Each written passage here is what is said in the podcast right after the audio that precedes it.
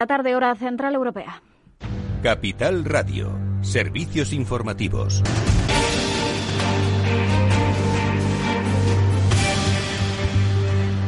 ¿Qué tal? Muy buenas tardes. España ha sumado 19.979 casos y 401 fallecidos eh, desde el viernes. La incidencia acumulada se sitúa en 244 casos por cada 100.000 habitantes. En total, España acumula ya más de 1.600.000 positivos y 45.069 fallecidos desde el inicio de la pandemia. En todo el mundo son ya casi 63 millones de casos y más de 1,4 millones de muertos. Repasamos estos últimos datos en España con Pablo Anzola. Pablo, cuéntanos.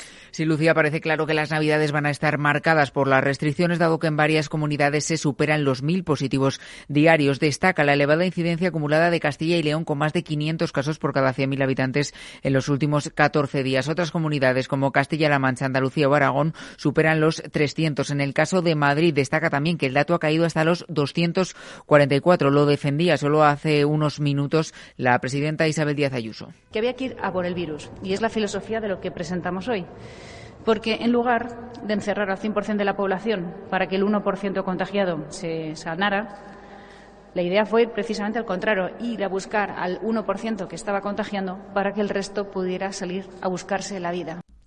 Por eso, en la Comunidad de Madrid levantan hoy las restricciones en 13 zonas básicas de salud, pero las mantendrá en otras 17 donde seguirá eh, estando prohibido entrar o salir, salvo por casos justificados como ir a trabajar. En cuanto a las restricciones que se van a imponer en Navidad, es un tema que todavía está en el aire. Se habla de reuniones de seis personas, pero hay regiones que piden que sean 10 o incluso que no se cuente a los niños. Tampoco está claro si se ampliará el toque de queda hasta la una de la mañana o la una y media. Se decidirá previsiblemente en la próxima semana. Y hoy sí hemos conocido que Italia mantendrá el toque de queda actual que empieza a las 10 de la noche y que estará vigente durante todo el mes de diciembre, incluidos los días de Nochebuena y Nochevieja. Y en lo que respecta a la carrera por la vacuna, la farmacéutica Moderna ha pedido ya la autorización de emergencia para comercializar su vacuna en Europa y en Estados Unidos después de comprobar una efectividad del 94,1% en los ensayos de la fase 3, aunque asegura que en los casos graves la protección es del 100%, Lucía. Gracias, eh, Pablo. Pues sobre la vacuna le han preguntado también hace unos minutos a Silvia Calzón la secretaria de Estado de Sanidad, que decía esto.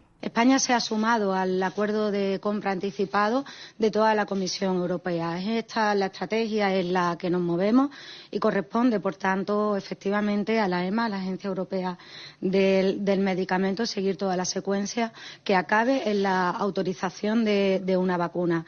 Como ustedes saben, se trabaja en un portfolio de, de siete vacunas, entre las cuales efectivamente se encuentra Moderna.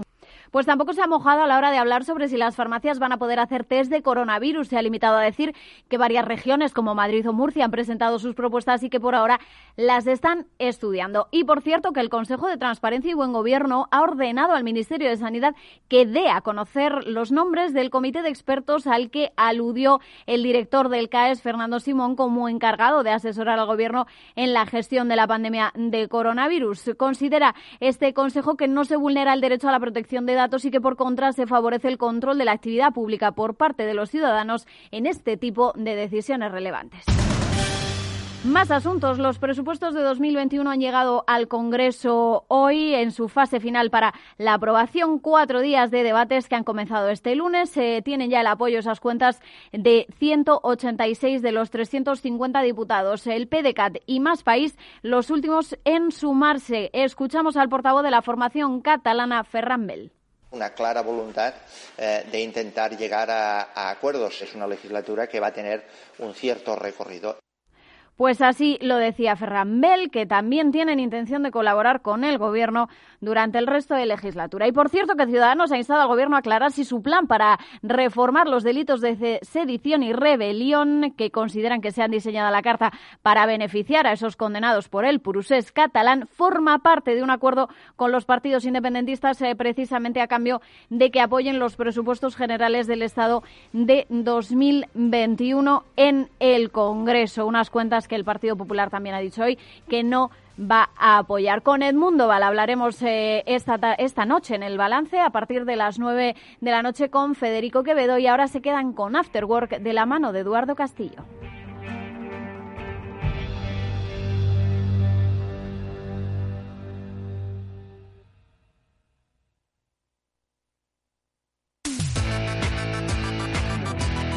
Atención oyentes, noticia de alcance para inversores. XTB elimina las comisiones. Ahora con XTB puedes comprar y vender acciones y ETFs con cero comisiones. Has oído bien, cero comisiones, hasta 100.000 euros al mes. Entra en XTB y abre tu cuenta en menos de 15 minutos. El proceso es 100% online y podrás comprar o vender cualquier acción por cero comisiones.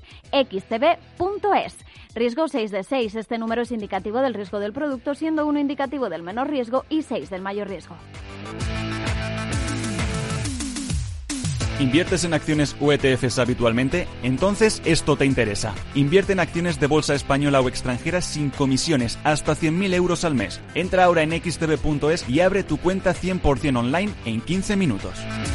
Riesgo 6 de 6. Este número es indicativo del riesgo del producto, siendo uno indicativo del menor riesgo y 6 del mayor riesgo. Si estás pensando en comprar una casa, entra en cuchabank.es y accede a nuestra oferta hipotecaria. Cuchabank, el banco de tu nueva casa.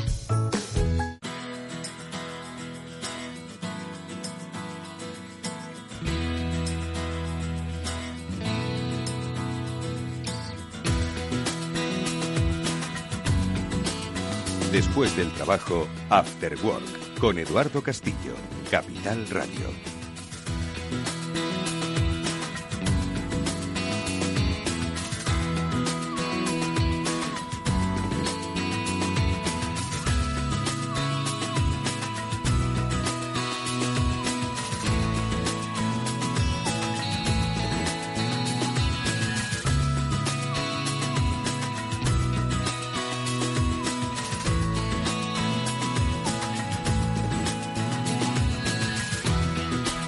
Buenas tardes amigos, bienvenidos un día más a Cyber After Work.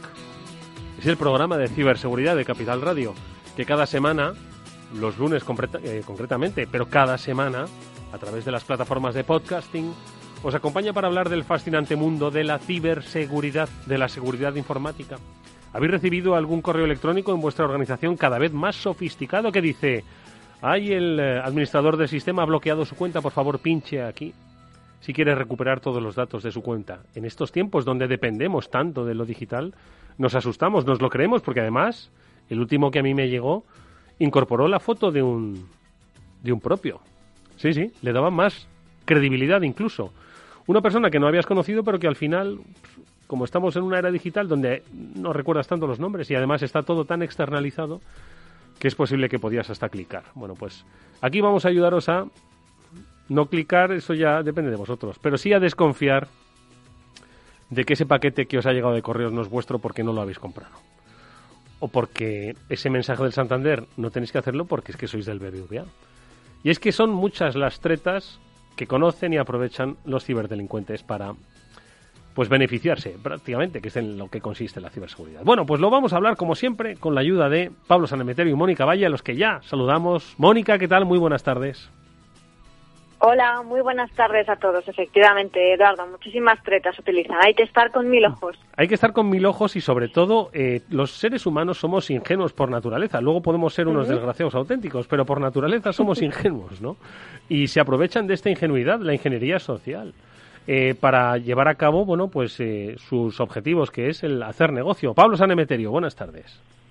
Buenas tardes, Eduardo. Por supuesto que somos ingenuos y ellos lo saben bien y saben buscar buenas tretas para que nos confiemos, pensemos que precisamente ese correo, como tú decías, del administrador que nos ha bloqueado la cuenta, nos pongamos enseguida nerviosos y corramos a, pedir que nos la abran, que no, no perdamos esos datos nuestros de esa cuenta que tenemos o que no tenemos en ese servicio.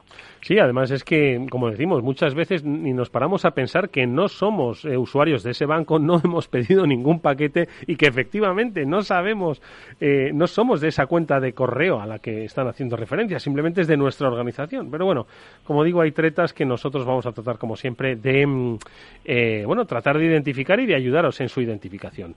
Hoy vamos a hablar precisamente con protagonistas, con especialistas que trabajan en hacer pues de nuestro entorno un entorno bastante más seguro, tan seguro que es hasta difícil de comprender por muchos de los humanos que campamos por esta vida. Hablamos de criptografía, porque, claro, para muchos, como para mí, es algo un poco que se escapa a mi comprensión, pero Pablo, la criptografía, que hoy es protagonista en nuestro programa, lo será por nuestro invitado, por Gonzalo Álvarez Marañón, ¿Por qué es importante? ¿Por qué hay un trabajo detrás? ¿Por qué nos hace la vida un poco mejor?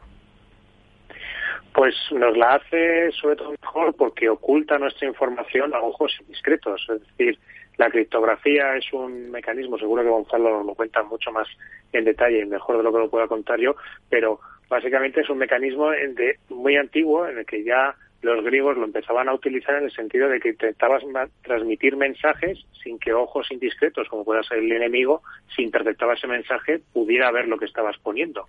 En este caso nosotros, por lo que intentamos es tener comunicaciones seguras en Internet. Imagínate, hemos sido, hemos tenido, estamos en Cyber Monday todavía y ha sido el Black Friday. Pues esas conversaciones, esas comunicaciones que tenemos entre nosotros y la página web donde nos están vendiendo esas ofertas tan interesantes de Black Friday o de Cyber Monday, solo las vean eh, el servidor que nos vende los servicios y nosotros que somos los que lo estamos comprando. Porque si alguien lo pudiera ver y lo pudiera modificar sin que nos diéramos cuenta, entonces ahí empezarían los problemas. Ahí es donde viene la criptografía. La criptografía está en todo lo que es ciberseguridad y todo lo que es seguridad informática está muy muy imbrincada y la tenemos que tener siempre muy en cuenta. Y de ahí nos vamos a ir a la computación cuántica, que ya si a mí la criptografía se me escapa de las manos, Mónica, no te hablo de la computación cuántica. Pues efectivamente, eh, la criptografía, bueno, digamos que está más en nuestro día a día, ¿no? Porque como bien decía Pablo, pues la usamos cada día aunque no seamos conscientes de ello, ¿no? Consumimos, criptografía en nuestro móvil, en los cajeros eh, electrónicos, automáticos, en los canales de televisión, en todas partes. Pero la computación cuántica es algo incluso más abstracto aún si cabe, ¿no? Eh, bueno, se basa en, el uso de qubits, eh, que luego nos lo explicará mucho mejor nuestro experto, pero digamos que es una, o como un paso más de la computación que tenemos ahora, que se basa en ceros y unos, ¿no? Como sabemos, pues la siguiente es una combinación de unos y ceros, pero mucho más compleja, con muchas más combinaciones y que permiten además, pues, eh, una computación muchísimo más compleja, muchísimo más avanzada y que va a hacer, pues, que nuestros mm, ordenadores sean los que tenemos ahora, pues, del Pleistoceno comparados con los que vamos a tener cuando llegue esa computación cuántica que aún queda, pero eh, eso también va a suponer, además de muchos avances en nuestro beneficio, pues va a suponer también avances en términos de ciberamenazas que aprovecharán también estas, estas computaciones avanzadas. Así que realmente es un tema fascinante el que vamos a tratar hoy. Temas fascinantes. Pablo, ¿algún apunte más? Pues quería decir que justo, a ver, nosotros normalmente la criptografía nos basamos en que se tarda mucho en descifrarlo. O sea, si alguien no tiene la contraseña, puede tardar varios miles de años en conseguir probar todas las combinaciones y sacar ese mensaje que hemos transmitido entre nuestro destinatario y nosotros. Pero con la computación cuántica, eh, estas cantidades de miles de años se puede ir a unos cuantos minutos. Entonces ahí tenemos un riesgo para la criptografía, que es un poco también el tema que tenemos que abordar con Gonzalo y que nos cuente un poco cómo, cómo se está afrontando desde el punto de vista de la criptografía estos retos. Bueno, pues esto es lo que hoy vamos a tratar en nuestro programa, un programa que cuenta con el apoyo y ayuda de McAfee, que ya sabéis son especialistas en ciberseguridad, pioneros en el desarrollo de soluciones de seguridad informática y que hoy nos acompañan, vigilan nuestra seguridad en todos los dispositivos, en todas las áreas, desde el dispositivo hasta la nube. Con ellos vamos a dar paso ya a nuestras noticias.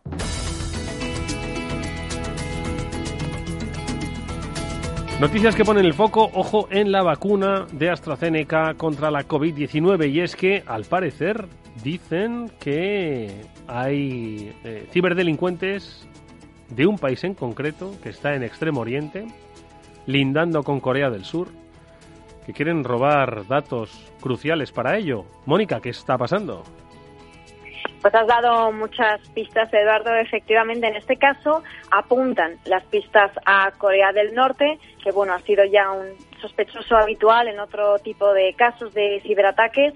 Y bueno, ¿qué ha ocurrido en esta ocasión? Pues que según eh, han publicado en Reuters en este caso, pues se han identificado movimientos por parte de cibercriminales norcoreanos que bueno, han centrado su objetivo y sus ataques en AstraZeneca, que como sabemos, pues esta, es esta farmacéutica que está eh, bueno, pues eh, creando, desarrollando una vacuna contra COVID-19. Entonces, bueno, todavía no se sabe eh, mucho sobre este ciberataque porque, bueno, se está apuntando a esto, pero se está investigando si efectivamente eh, algunos de esos ciberataques que se han lanzado desde Corea del Norte tenían ese objetivo y a ver qué grado de eficacia han tenido. Pablo. Pues como siempre eh, llevamos unas semanas ya diciéndolo, sobre todo desde lo que se vienen anunciando las las vacunas, que las farmacéuticas pues están siendo objeto de, ataques y ciberataques y un poco también de espionaje industrial. Ten en cuenta que aquellos que consigan obtener la fórmula de la vacuna y la puedan eh, comercializar sin haber hecho todo el gasto que ha supuesto este desarrollo de vacunas tiene una ventaja sobre las sobre las otras. También, bueno, tener en cuenta siempre que aunque digamos siempre nuestros amigos de Corea del Norte, no descartemos que se estén utilizando servidores en Corea del Norte por parte de otros países para hacer este tipo de ataques. Bueno, pues eh, parece que se identifica. Difícil es, como siempre hemos dicho, identificar el origen ¿no? de un ataque, sobre todo cuando se trata de cuestiones de carácter geoestratégico político. ¿no? Pero bueno, ahí se va refinando la, investigación. Más cosas. ¿Sois usuarios de Spotify? ¿Han tenido que resetear, eh, resetear vuestra contraseña?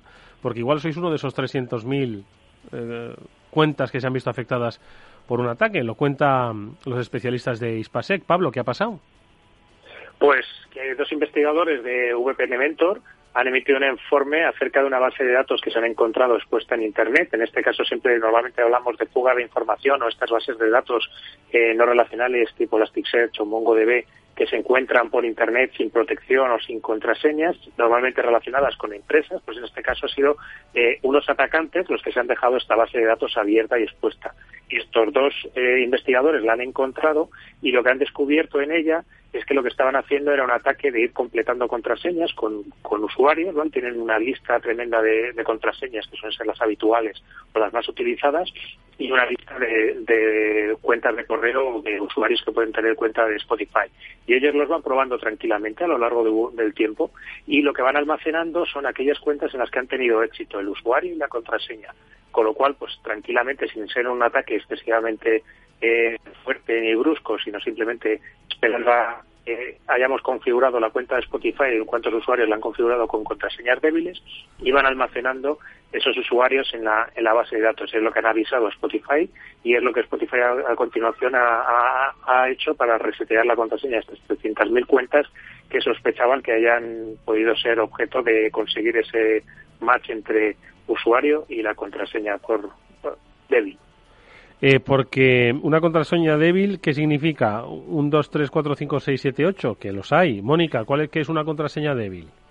Desde luego, una contraseña débil es una contraseña, para empezar, que hayas utilizado en más servicios, porque si reutilizamos la misma contraseña en varias plataformas, en varios servicios online, lo que puede pasar es que, imagínate, Eduardo, que eh, consiguen comprometer esta contraseña tuya de Spotify que se ha filtrado, que ha acabado en esta base de datos, pero que podría haber acabado en cualquier otro sitio o ser vendida en la deep web y al final, bueno, acaba en mil manos de cibercriminales. Pues a lo mejor eh, pueden probar esa contraseña en algún otro de tus servicios, conociendo también tu dirección de email, etcétera. Entonces, una contraseña insegura es aquella que hayas utilizado en otro servicio y también, por supuesto, pues que tenga solamente números o solamente caracteres, eh, letras o solamente un tipo de caracteres, porque como ya sabemos tienen que ser una mezcla, una combinación entre, eh, hacer posible, números, símbolos y eh, letras. Y así de esta forma pues nos aseguramos que esos ataques de fuerza bruta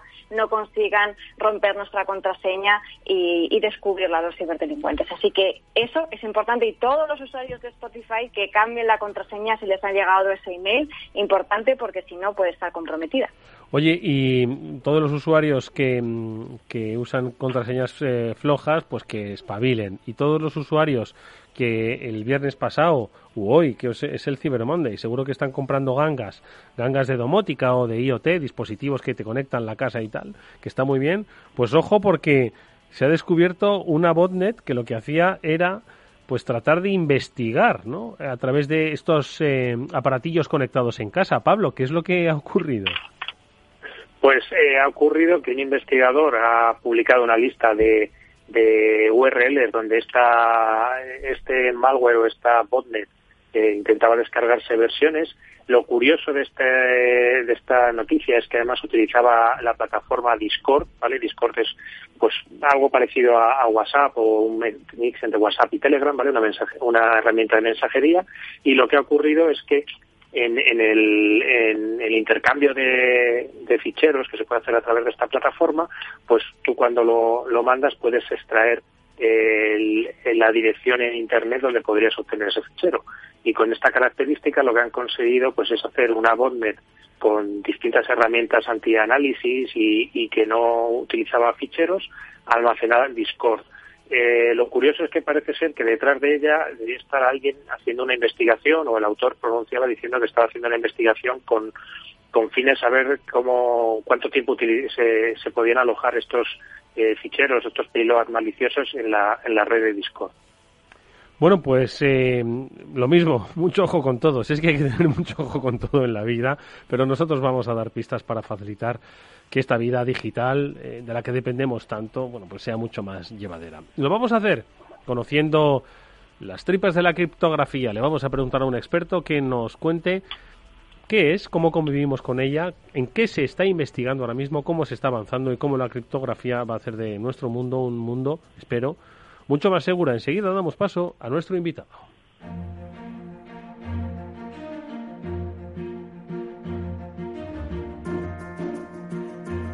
Y hoy comparte Cyber After Work con nosotros Gonzalo Álvarez Marañón. Él es un especialista en eh, criptografía, ingeniero superior en telecomunicaciones y doctor en informática, eh, becario en el Consejo Superior de Investigaciones Científicas y posteriormente plaza de científico titular. Ha dirigido proyectos de criptografía hasta hace relativamente poco, hasta que se incorporó a una gran compañía en la que conoce a grandes personas, como es Eleven Paths. Bueno, pues desde allí, en el área de innovación y laboratorio, contribuye al conocimiento en este área y desde el año 2020 coordina la dirección académica de Cyber Academy, concretamente el Departamento de Formación Interna de Ciberseguridad de Eleven Paths. Como él mismo dice, es un apasionado, en otros términos, lo dice, de la criptografía del CrossFit y de la crema de cacahuete. ¿Quién no lo es de la crema de cacahuete? De las cremas variadas. Gonzalo, ¿qué tal? Muy buenas tardes, bienvenido. Hola, muy buenas tardes. Un placer Encantado de estar aquí con vosotros. Es un placer, de verdad, tenerte, sobre todo para que a los, a los profanos, uno que habla, nos expliques el mundo de la criptografía. Mira, Gonzalo, la criptografía ha llegado a los seres humanos eh, pues con una actualización que hubo entonces en WhatsApp que nos decía que nuestros eh, mensajes estaban cifrados, que no nos preocupásemos. La mayoría miramos un poco como diciendo, ah, y, antes no lo estaban, o esto qué significa. La criptografía nos rodea, rodea empresas, rodea instituciones, y sin embargo muchos desconocemos el papel que juegan en la ciberseguridad, en el hecho de que nos mantengamos ciberseguros. ¿no? ¿Nos puedes dar, como dirían, un pitch de la criptografía y de por qué convivir con ella es divertida? Pues sí, la, criptografía en cierto modo es como la electricidad. Hoy en día no podríamos entender nuestro mundo moderno sin electricidad porque no funcionaría ningún dispositivo.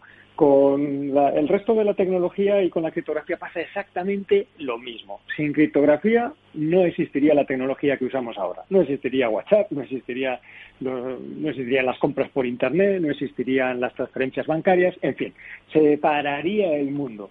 Por eso es importante que tengamos en cuenta que la criptografía permite eh, asegurar tres, tres servicios, tres conceptos. Tú imagínate que a ti te llega un email. Abres el email. Primero de todo, ¿cómo sabes que ese email es de la persona que aparentemente es el remitente, esa que aparece ahí en el campo front? Hmm. Sin criptografía no tienes ni idea, no se puede asegurar. Seguimos con ese email, lo has abierto. Oye, ¿cómo sabes que nadie más que tú lo ha leído? ¿Cómo sabes que no lo ha visto el administrador de tu red? ¿Cómo sabes que no lo ha visto alguien, no sé, un cibercriminal? ¿Cómo sabes que no lo ha visto la persona de Google que recibía en tu cuenta? Sin criptografía no tienes ni idea. Y seguimos con el email, aún no hemos acabado. ¿Cómo sabes que nadie ha cambiado el texto? ¿Cómo sabes que nadie lo ha manipulado para que tú ahora veas algo distinto de lo que te envió el remitente? Una vez más, sin criptografía no tienes ni idea. Por eso la criptografía nos ayuda a garantizar, por un lado, la confidencialidad, que es tener la certeza de que solamente tú o las personas legítimas son capaces de leer el contenido de la información. Y ahora ya, pues pensemos en un email, un mensaje de WhatsApp, un vídeo, cualquier información. Segundo servicio que nos proporciona de seguridad la criptografía, la integridad o que tú tengas la certeza de que nadie ha manipulado la información o que si lo ha intentado, tú vas a ser consciente de que lo han intentado y por lo tanto puedas o rechazar la comunicación o saber que algo raro ha pasado ahí. Y en tercer lugar, la criptografía nos garantiza la autenticación. Es decir, que tú sepas quién es la persona al otro lado de la comunicación. En el ejemplo del email, que sepas quién te lo envió, o si estás hablando por WhatsApp, que sepas quién está al otro lado, o si te estás conectando al banco, que sepas que a quien le estás enviando tus datos financieros es al banco y no es a un sitio falso, un atacante o algo similar. Así que, en resumen, ¿qué nos aporta la criptografía? Confidencialidad, integridad y autenticación, que son los tres pilares para dotar de confianza a todo lo que hacemos en Internet.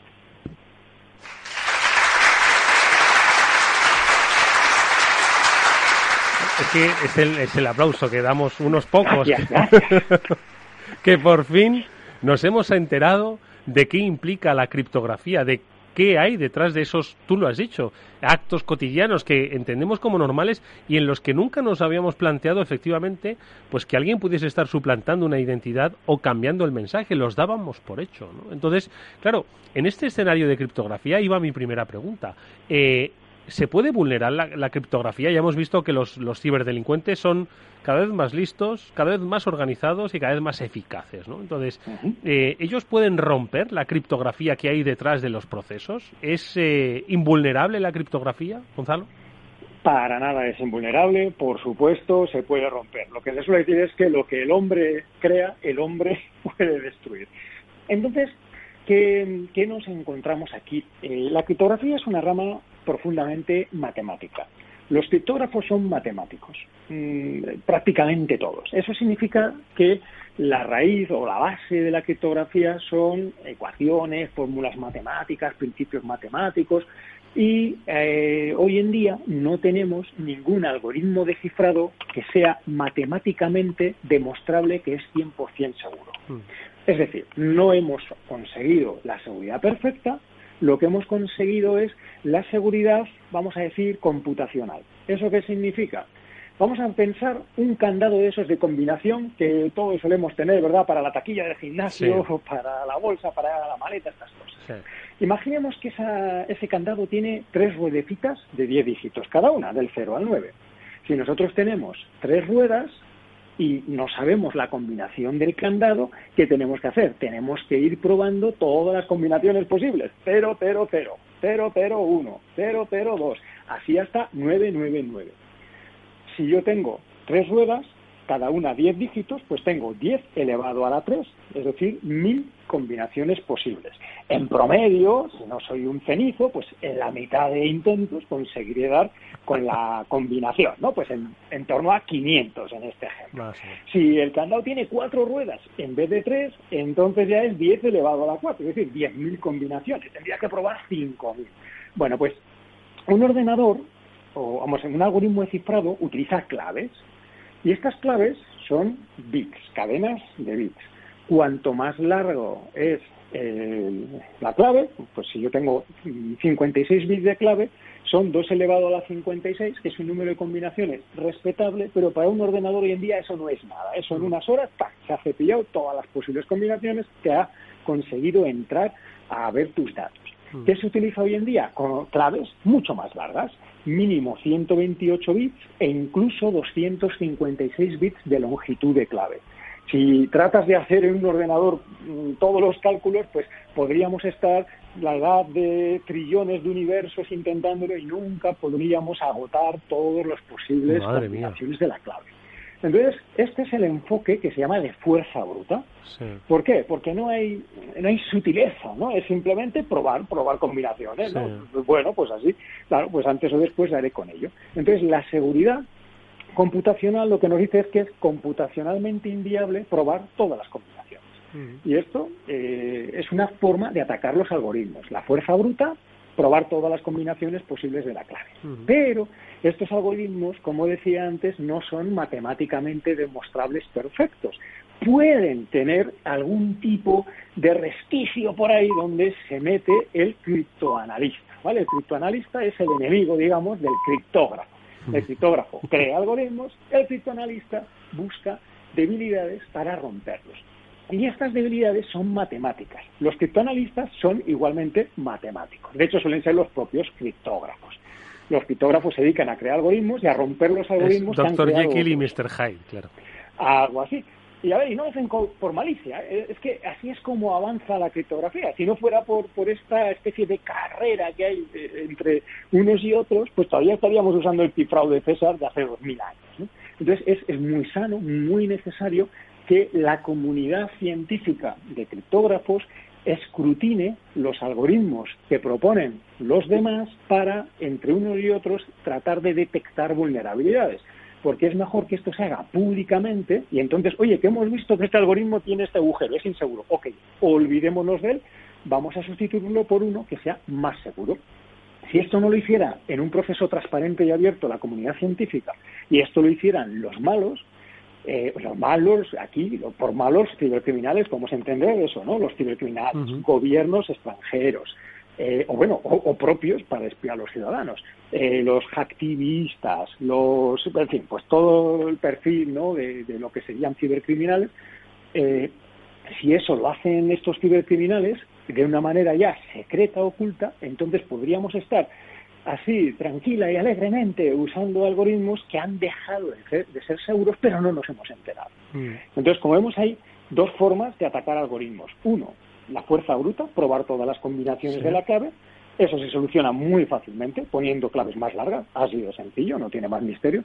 Y la otra es buscar debilidades en los algoritmos pero que son eh, debilidades matemáticas y es algo que solo está al alcance de matemáticos, eh, gente pues que lleva mucho, mucho tiempo investigando en criptografía. Y luego habría otra vía, que es buscar nuevos modelos computacionales, como por ejemplo la computación cuántica. Y entonces aquí sí, si algún día existen los ordenadores cuánticos, que hoy por hoy todavía no, no han llegado, se podría, mediante un modelo computacional radicalmente distinto al modelo clásico, romper algoritmos de cifrado que hoy, con los ordenadores clásicos, es imposible romper hoy, mañana y pasado mañana, ¿eh? que son algoritmos que mientras estés utilizando ordenadores en un modelo computacional clásico, nunca vas a poder romper. Sin embargo, con nuevos modelos, como por ejemplo este de la, de la computación cuántica, pues ahí a lo mejor, ¿no? o sea, a lo mejor no, decir, si se construyeran ordenadores, entonces garantizado que nos cargaríamos la criptografía que se usa hoy. Guau, es fascinante. Ahora, no sé, Moni, si tú le vas a preguntar sobre la computación cuántica, es que es apasionante. No sé, Moni. Sí, podemos hablar de la computación cuántica porque desde luego nos lo ha dejado votando, pero también hay otro tema que me parece fascinante, bueno, todo en este ámbito me parece, la verdad es que eh, muy, muy interesante. Eh, estábamos hablando de la computación cuántica, Gonzalo, ahora estamos en la era de la computación clásica, por así llamarlo, ¿no? Pero la criptografía como tal, pues no ha nacido ahora, por supuesto. Y es que justo esta tarde estaba leyendo un artículo tuyo que se titula Criptografía, si no existiera habría que inventarla, ¿no? Y nos has empezado contando que, bueno, que la criptografía es fundamental porque sin ella separaría el mundo, pero no ahora. Es que eh, precisamente en ese artículo hablas de, de los orígenes de la criptografía, que me parece también fascinante cómo ha evolucionado hasta ahora porque tiene una historia bastante, bastante extensa, se remonta muy atrás en el tiempo. Así es. La criptografía nace con la invención de la escritura. Desde que comenzaron los reyes, generales, emperadores a enviarse unos a otros mensajes con contenido sensible, vamos a atacar al Estado enemigo, voy a enviar estas tropas tal día a tal sitio. Cuando empezaron a circular esos mensajes por escrito, automáticamente surgió la necesidad de protegerlos. Eh, estrictamente hablando, lo primero que se hizo no es criptografía, sino esteganografía. Y esto viene de, de esteganos que es oculto. ¿Qué hacían los mensajeros? No estaba cifrada la información como lo conocemos hoy. Lo que hacían era lo ocultaban. Desde cosas muy obvias, como ocultarlas en orificios corporales, los mensajes, ¿no? Vamos, obvias digo, de pues, lo más fácil, vamos a decir, hasta cosas ya un poquito más sofisticadas, como, pues os pongo dos ejemplos, ¿no? Hay uno clásico que relata Heródoto, que había un, un gobernante llamado Istiaeo, y tenía que mandar un mensaje a otro gobernante porque iban a atacar a otra nación vecina. Entonces, ¿qué hizo este señor? Le afeitó la cabeza a un esclavo, tatuó sobre la calva del esclavo el mensaje, esperó a que le creciera el pelo y mandó el esclavo al otro gobernante con las instrucciones ya de cómo iban a atacar a la nación enemiga. Está claro que en aquella época el tiempo transcurría a otro ritmo, ¿verdad? Pero bueno, era uno de los primeros ejemplos así conocidos de cómo ocultar la información. Eh, y otro también muy conocido era con, con las tablillas que se utilizaban para escribir. En aquella época no había papel. Entonces se utilizaban tablillas de madera sobre las que se ponía una capa de cera y luego con un punzón se escribía sobre la cera. ¿Y qué es lo que hacían? Escribían el mensaje con un punzón sobre la tablilla de madera y luego lo recubrían de cera como si fueran tablillas vírgenes. Pero tú derretías la cera y debajo en la madera veías el mensaje que habían escrito. Pues son formas, podríamos estar toda la tarde, evidentemente, hablando de estos mecanismos. Hoy en día se utiliza mucho la esteganografía ocultando información dentro de fotografías. Una imagen, todos sabemos que es una colección de píxeles, ¿verdad? Las cámaras, ¿no? La mía tiene 80 megapíxeles. Bueno, pues en los píxeles se representa la información con, unos y ceros. Y eh, la parte menos significativa de un byte, el último bit, por ejemplo, eso no, aunque lo cambie de 0 a 1 y 1 a 0, apenas no, va a afectar visiblemente, tú no te vas a dar cuenta que ha cambiado nada en la imagen. Y sin embargo, yo ahí puedo meter un mensaje que hay muchas herramientas, circulan por Internet, cualquiera que tenga curiosidad, cualquier oyente puede buscar ahora herramientas esteganografía y le van a salir tropecientas y la mayoría eh, permiten introducir mensajes que pueden ser fotos, vídeos, texto, lo que quieras, dentro de fotos. Se pueden meter dentro de vídeo, se pueden meter dentro de audio, se pueden meter dentro de texto, cambiando la separación, los espacios entre las letras, se puede meter ahí un, texto y bueno, hay multitud de formas de crear mm, eh, pues herramientas esteganográficas. Pablo. Y este fue el origen de, las que, vamos a decir, de la ocultación de mensajes, ¿no? Y luego ya de ahí se pasó a lo que es propiamente la criptografía. Ahí, no sé, si queréis os cuento un par de ejemplos históricos, el cifrado de César, el cifrado de la de la escita la espartana. Madre mía. Madre, mía. Yo estoy tomando notas, tengo ya dos páginas de apuntes. Pablo. Sí, yo le diría que continuar un poco contando a nuestros a, nuestros oyentes un poco porque conozcan esos primeros algoritmos de, de forma de ocultar mensajes basados, pues como dice Gonzalo, en el algoritmo de Julio César o la escítala, para para ver cómo pues se van ocultando esos mensajes y cómo podemos llegar y luego ya, si, si quieres, a las máquinas Enigma o algoritmos más actuales y cómo en qué se basa. Pues arrancamos con cifrado de César y la cita a la espartana, que esto yo lo hago con los niños. Es, una, especie de experimento de, juego mm, que, da muy buen resultado con niños. El cifrado de César consistía sencillamente en desplazar las letras tres lugares a, la derecha. Por ejemplo, si quiero cifrar la letra A, voy a utilizar la letra D. Si voy a cifrar la letra B, voy a utilizar la letra E. Madre mía. Es decir, sustituyo la A por la B. Había gente muy e, lista entonces, ¿eh? La F, y así. Eso es. Entonces, eh, claro, en aquella época, estamos hablando de, de hace dos mil años, cuando veían un mensaje que en vez de poner ABC, pues ponía D, Estaban totalmente eh, rotos, ahí ya no sabían qué hacer. Y este cifrado se utilizó durante más de mil años, eh, hasta más de la Edad Media, que ya ahí sí, ahí ya pues, cuando los grandes viajes, los grandes diplomáticos, los grandes ciudades-estado, Génova, eh, pues Nápoles, etcétera, ahí ya es cuando estos cifrados evolucionaron mucho. Y estos cifrados se llaman de sustitución, porque simplemente cambia unas letras por otras. Algún lector a lo mejor ha leído, y si no, ya está corriendo a buscar el libro, el relato El escarabajo de oro de Edgar Allan Poe. Lo tienes en internet gratuitamente, lo puedes buscar. O sea, este relato es muy recomendable porque narra la historia de un señor que encuentra un mapa del tesoro.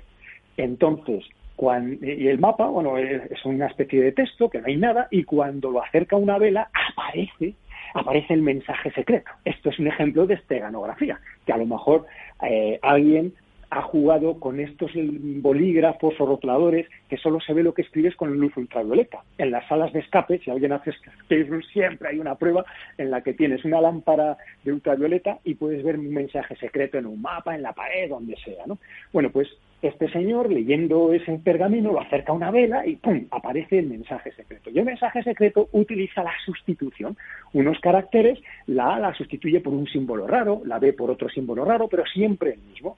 Entonces, haciendo un análisis de frecuencia, porque en una lengua, inglés, español, la que sea, las letras no aparecen de cualquier manera. Mm. En español, ¿cuál es la letra más frecuente? Pues la A. En inglés, la E. Y así podemos saber cuál es la más frecuente, la segunda más frecuente, y podemos tabular cuál es la frecuencia de las letras.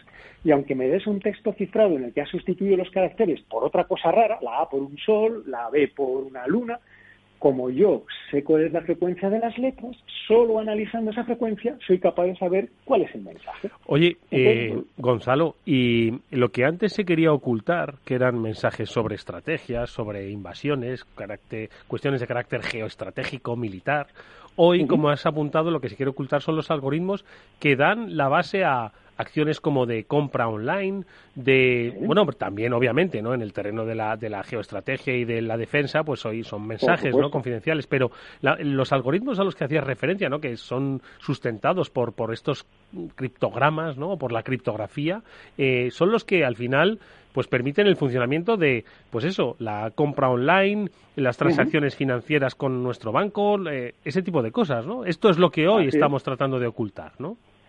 A ver, ocultar, yo más que ocultar, sí, tenemos varias cosas. Por un lado, ocultar es la confidencialidad, que cuando yo estoy enviando mi tarjeta de crédito no la puede ver cualquier persona.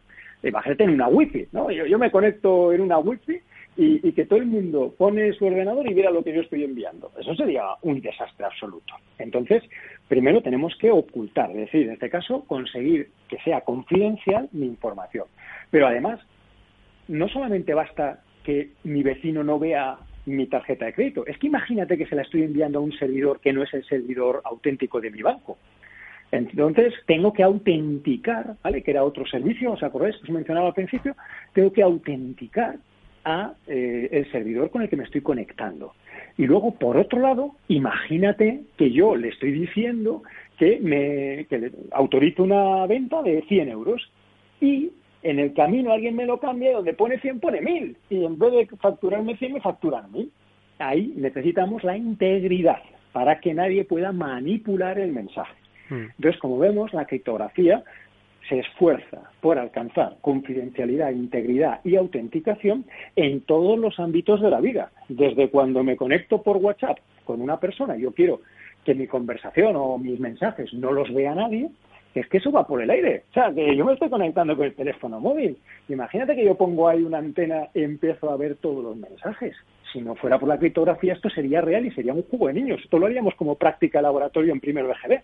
Bueno, de GB no, yo es que fui al EGB, ahora sería en primero de primaria.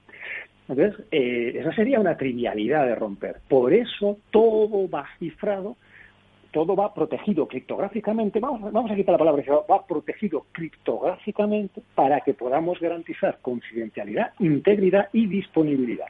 Y afortunadamente, como decías, esto empezó todo en el mundo militar, el mundo diplomático, y ya a partir de, pues de los años más o menos 90, 2000, se eh, democratizó. Ahora todo el mundo tenemos derecho, tenemos acceso a la criptografía. Pablo. Pues mm, quería preguntarle a Gonzalo precisamente cómo eh, lo hemos dejado votando antes y, quiero pues retomar un poco el tema de la computación cuántica y cómo pone en riesgo los algoritmos que tenemos ahora y cuáles, digamos, si, si se está haciendo algo por parte de esta comunidad de criptógrafos, matemáticos y demás para proponer soluciones ante el reto que puede suponer la computación cuántica. Efectivamente. Pues bueno, esto, esto es un tema también que aquí podemos hablar mucho. Eh, la computación cuántica se basa en un modelo computacional que no, totalmente distinto al clásico. En el modelo clásico lo que tenemos es que la unidad mínima de información es el bit. ¿verdad? Es un 1 o un 0. Eso todo el mundo lo, ha visto, todo el mundo lo conoce. Eh, físicamente, en un ordenador, ahora, ¿cómo se representan los unos y ceros? Pues normalmente se representan, pues yo qué sé, con una corriente, pasa la corriente, un 1, no pasa un 0, que es como funcionan los transistores. O, por ejemplo, en un disco de plástico hay un agujero o no hay un agujero. Y un rayo láser lo lee o no lo lee. Eso es como funciona un DVD, un Blu-ray. O, por ejemplo, tenemos un dipolo magnético que está orientado hacia arriba o hacia abajo, que eso es lo que eh, tenemos en los discos duros. Cuando tienes el disco duro de tu ordenador, funciona con dipolos magnéticos. En definitiva, ¿qué tenemos? Un sistema físico que tiene dos estados bien definidos. Y a un estado le asignamos el valor 1 y al otro valor 0. Y si está en el 1, está en el 1, si está en el 0, está en el 0. Pero no puede estar en uno o en otro a la vez. O, sea, o estás en 1 o estás en 0. La corriente pasa o no pasa, el dipolo va hacia arriba o va hacia abajo. Vale, ¿qué pasa en el mundo cuántico? Cuando nosotros ya nos vamos del mundo macroscópico al nanoscópico, ahí lo que nos encontramos es que las propiedades eh, físicas se alteran completamente y rompen nuestra forma de entender el mundo. Porque un electrón puede estar rotando con un spin hacia arriba, hacia abajo y a la vez hacia arriba y hacia abajo. un, fotón tiene todas las polarizaciones posibles a la vez, ¿no? Entonces, ¿qué ocurre? Si yo pudiera construir un sistema computacional, un ordenador, que en vez de utilizar eh, como sistema físico los tradicionales, ¿no? De la corriente que pasa, no pasa, eh, agujero, no agujero, yo lo que utilizo es átomos, fotones individuales, entonces lo que podría es a lo mejor aprovechar que estas, estos elementos pueden estar en todos los estados a la vez. Esto es lo que se conoce en física como el eh, principio de superposición de estados. Yo puedo estar en el estado 0, en el estado 1, en el estado y en todas las posibilidades intermedias entre 0 y 1 a la vez. Ahora, ¿cómo podemos aprovechar esto computacionalmente? Pues bueno, pues tú cuando tienes que, el ejemplo más sencillo, yo tengo que evaluar una función. Una función que calcula, no qué sé, el interés que te tiene que dar el banco. Entonces, eh, pues si yo le meto cero, pues me dará la función, el resultado para cero. Si le meto uno, pues el resultado para uno. Si le meto dos, imagínate que tengo un millón de posibles valores. Pues yo si quiero probar todo, quiero calcular el millón de posibles resultados, tengo que hacerlo secuencialmente. Primero cero, luego uno, luego dos y así hasta un millón. ¿Qué tiene la computación cuántica? Que yo puedo aprovechar estas propiedades de la materia y computar el millón de valores a la vez. Por eso se habla del paralelismo cuántico. Y por eso los ordenadores cuánticos son más rápidos. No porque hagan los cálculos a la velocidad de la luz. Ya le he oído a veces pues cosas de estas, ¿no? Que son fallos de concepto, que la gente oye a veces campanas, ¿no? Pero no sabe dónde. Entonces no es que hagan cálculos a velocidad de luz, sino que pueden hacer cálculos en paralelo. Pero ¿dónde está la dificultad? Que yo no puedo leer a la vez el millón de resultados. Yo solo puedo leer uno de los millón, del millón de resultados, yo solo puedo leer uno. Entonces aquí hay una especie de paradoja, porque aunque yo puedo calcular el millón de resultados a la vez, solo puedo leer uno. Y entonces aquí entran los, bueno, pues los físicos, matemáticos, que tienen que diseñar algoritmos tan inteligentes que con una sola lectura sea capaz de extraer el valor correcto que estoy buscando. Y esto es ahora lo que nos lleva a la pregunta más concreta ya de esto es cómo funciona así por encima la computación cuántica, entonces cómo la aprovechan los criptógrafos para romper los algoritmos clásicos. Bueno, pues pensemos en criptografía, ahí siempre se parte de problemas matemáticos que sean muy difíciles de resolver si no tienes una pequeña trampa. Por ejemplo, en los certificados digitales se utiliza la criptografía de clave pública. De hecho, alguien, a lo mejor del DNI electrónico, etcétera, ¿no? Pues sabrá, le sonará del certificado, la clave pública, tienes que cambiar la clave pública.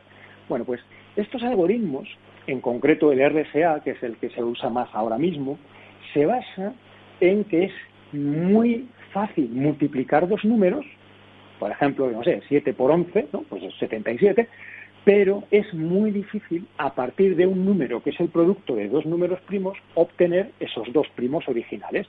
A partir del 77 sacar los factores, pues es el 7 y el 11. Vale, estos números son tan pequeños que lo hacemos hasta mentalmente. Pero cuando nos vamos a números gigantescos de miles de bits, ¿qué ocurre? Volvemos a lo que decía al principio de que es la seguridad computacional. ¿vale? Es computacionalmente inviable con lo que sabemos hoy volver hacia atrás. Ahí me das un número que es el producto de dos primos y si ese número es suficientemente grande, ningún ordenador, ni millones de ordenadores, ni toda la potencia del universo serían capaces de volver hacia atrás. Entonces, ¿qué pasa con los ordenadores cuánticos? Que es que ellos no tienen que ir probando todos los números uno por uno. Una, un enfoque de fuerza bruta, eh, te dan 77, pues venga, vamos a probar. 1 por 77, eh, bueno, sí, somos para Venga, 2 por, no, este no, 3 por tal, no, 7 por 11, ah, sí, mira, 7 por 11, esta era la respuesta. Vas probando uno por uno. Los algoritmos son un poquito más sofisticados, pero en definitiva es un poco parecido a eso. Tienes que ir probando uno por uno. El ordenador cuántico no, lo prueba todo a la vez.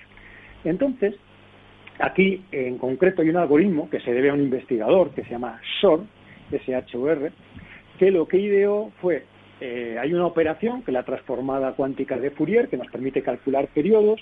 A partir de periodos de números hay unos algoritmos que permiten calcular, descomponer un número compuesto en sus factores primos y utilizando unos métodos muy ingeniosos, este señor, pues, eh, que esto vamos, para explicarlo hace falta, yo esto lo cuento en una clase de una hora de duración, ¿eh? cómo funciona el algoritmo de SOR y con pizarra. Pero para quedarnos con la idea, lo que se consigue es paralelizar el cálculo y yo puedo obtener la respuesta en un tiempo que es, eh, se dice que es polinómico, es decir, que, que en definitiva que es mucho más rápido y que lo puedo acometer con un ordenador cuántico en un tiempo razonable. Para que nos hagamos una idea, algo que nos llevaría a la del universo en un, en un ordenador cuántico suficientemente potente grande nos llevaría unas pocas horas.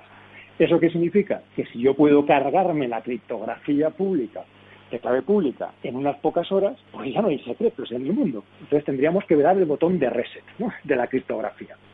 Y ahí es donde entra la segunda parte de la pregunta de Pablo.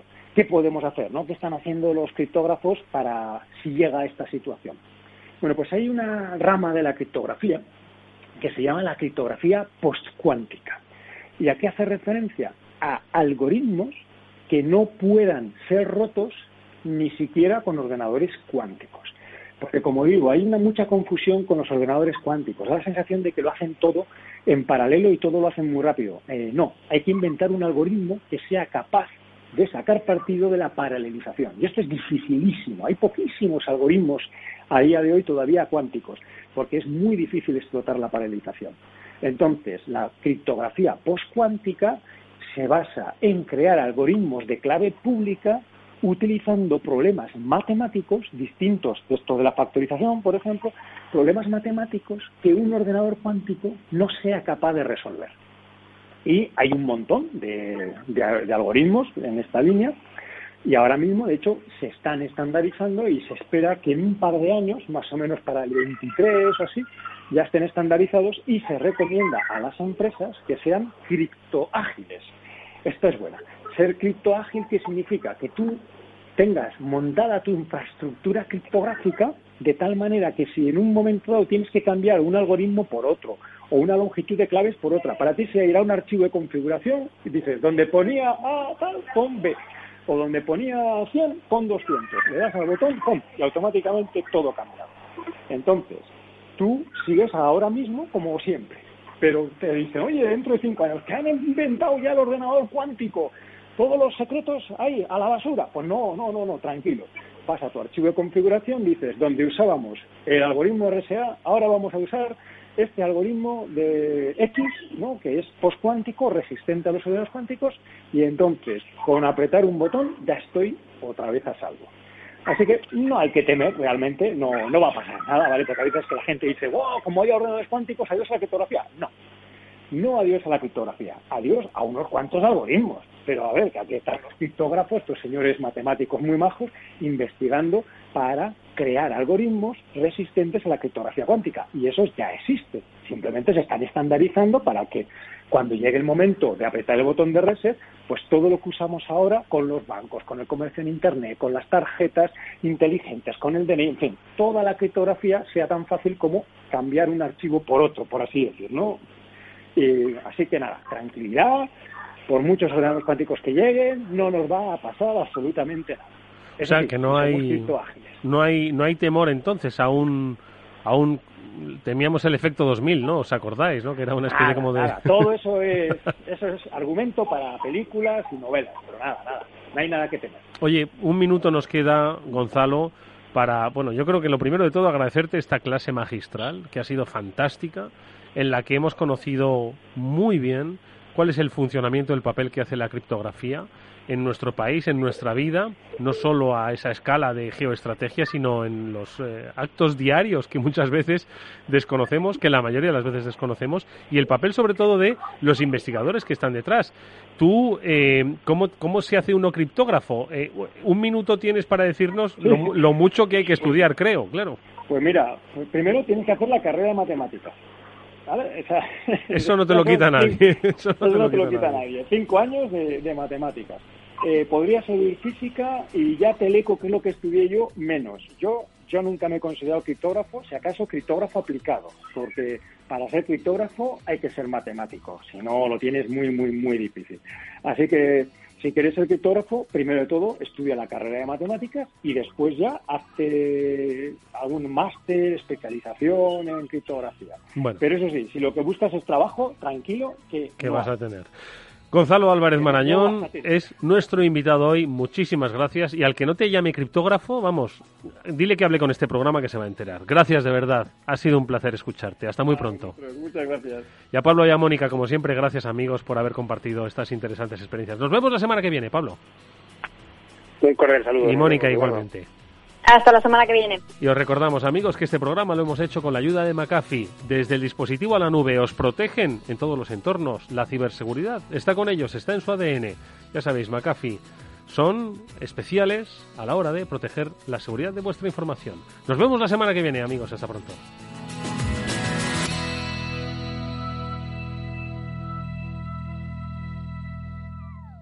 Llega eso que tanto esperabas. Llega el Black Friday a Movistar. Por 29,90 euros al mes tienes fibra 600 megas y 25 gigas de móvil. La mejor conexión para todos y sin ninguna permanencia. Es tu momento. Movistar. Y por ser cliente, llévate un Oppo A9 libre por solo 139 euros y muchos móviles más. A la hora de invertir, la diferencia entre la convicción y la palabrería está en el grado de compromiso que eres capaz de asumir. El nuestro es este. En Finanbest solo ganamos si tú ganas primero. O lo que es lo mismo, en Finanbest, si no sumamos, no restamos. Conoce todas las ventajas del Result Investment. Tienes mucho que ganar. Finanbest, tú ganas. El futuro se construye poco a poco. Son muchas cosas. Pequeños gestos pero que tienen valor. Ahorrar en Basque Pensiones EPSV es un buen plan, a tu medida, para que el futuro sea como tú quieras. Vive el presente bien y construye un futuro mejor con Basque Pensiones EPSV. Puedes simular tu plan de ahorro para el futuro en cuchabank.es o acércate a tu oficina y te ayudaremos. Basque Pensiones EPSV Individual. Cuchabank sea socio promotor. Cuchabank Gestión SGIC SAU Gestor de Patrimonio. Tu radio en Madrid 105.7, Capital Radio. Memorízalo en tu coche. Cuidado en las reuniones familiares. Estoy harta de no poder reunirme con mi gente como yo quiero. Igual que mi abuela, que esta es la última reunión familiar en la que estará. La contagié de COVID el otro día y la enterramos hoy. Comunidad de Madrid. Esto te estás perdiendo si no escuchas a Luis Vicente Muñoz en Capital, La Bolsa y la Vida. Si esta fuera mi, la inauguration speech de John Fitzgerald Kennedy, pues diría que no se pregunten ustedes qué puede hacer la seguridad social por ustedes, sino qué pueden hacer ustedes por la seguridad social. Pues después de 130 años, la seguridad social, que ha servido admirablemente bien a la sociedad y a la civilización, está exhausta. No te confundas. Capital, la bolsa y la vida. El original. Si quieres entender mejor todo lo que rodea nuestro sector alimentario, tienes una cita en La Trilla. Un gran equipo de especialistas te acercará a la actualidad económica y política desde el campo hasta la mesa. Conocerás sus principales innovaciones sin olvidar las producciones más tradicionales. Los sábados de 8 a 9 de la mañana con Juan Quintana, La Trilla de Capital Radio.